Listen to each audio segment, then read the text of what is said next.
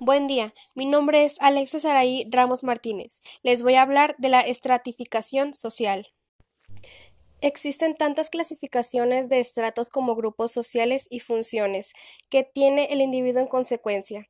La clasificación de estos estratos sociales puede resultar excesiva. Por ello, para utilizar la práctica de la siguiente clasificación. Estratos jerárquicos reales es aquella estratificación social establecida por la costumbre y el derecho de su grupo social. Así, se tiene la jerarquización desde albañiles hasta en algunos casos la milicia y soldados. Los estratos de clase se presentan en, individuos que tienen muchos deberes y funciones dentro de la sociedad, y que por tanto piensan y actúan de manera similar que se constituye a las clases sociales desglosa los estratos estadísticos, pero no necesariamente unifica las funciones o modos de pensar y actuar de ésta sin importar que no exista la cohesión y mucho menos los intereses comunes en este segmento el cual lleva los estratos raciales. A lo largo de la historia de la humanidad, el aspecto racial ha contribuido de una u otra manera en un cambio social, el cual fue una de las justificaciones y legitimar régimen y formas de dominación, es decir, la superioridad. El pueblo escogido por Dios, sangre azul, orden natural, el cual lleva al último estrato, el estrato sexual, recordando que es la más elemental división del trabajo fue la sexual, lo cual ha significado el inicio de la jerarquización, han sido empleados con fines políticos, es entonces desde la diferencia clasificación y separación completa de las clases dando el inicio a las primeras jerarquías a nivel estatus sociedad. Clase dominante son aquellos grupos sociales en la cima del poder político europeo que dependía completamente de la economía y sociedad del gobierno español durante 1808, establecido y repartido en el virrey y todos sus dependientes, el mayordomo, familiares y sus allegados.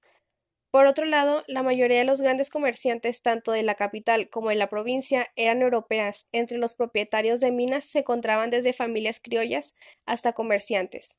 La clase media, o también llamada clero bajo y medio, se beneficia muy poco privilegio económico como el alto clero junto con la milicia en las leyes y algunos criollos, excepto familias con ninguna fortuna y, por y solo podían elaborar trabajos manuales.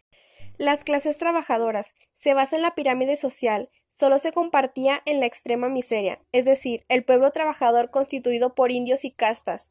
El aumento de la riqueza a finales del siglo XVIII había beneficiado a la oligarquía económica de acuerdo a la vez los contrastes sociales. La clase media, a oponerse al orden social, existe otro orden analógico en su mundo imaginario desde entonces podemos percibir el punto de partida situacional de dos actitudes subían a lo largo de toda la revolución y se prolongan durante la larga purga de conservadores y liberales a lo que lleva a las clases sociales en México, en lo que al igual se divide en la misma clase social desde 1808, es decir, en clase alta, clase media, clase baja. La clase alta es la cual es la que tiene los medios de producción y del capital, quienes ocupan los niveles de dirección en la industria, la cual se caracteriza por el, prestigio.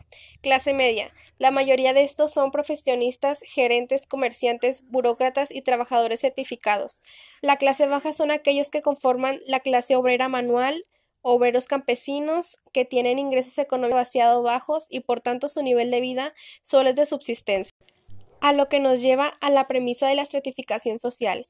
Esta misma indica las relaciones que guardan los individuos con respecto a otros, es decir, marca su estatus o situación social dentro de una sociedad, lo que lleva a la jerarquía misma que no es exclusiva del ser humano. También tienen relaciones de subordinación, mientras que en las sociedades humanas son los procesos sociales y económicos lo que establecen las diferencias de estatus. El estrato social se refiere a la diferencia de superioridad o inferioridad, y todas las posibles clasificaciones irán en función de estos aspectos.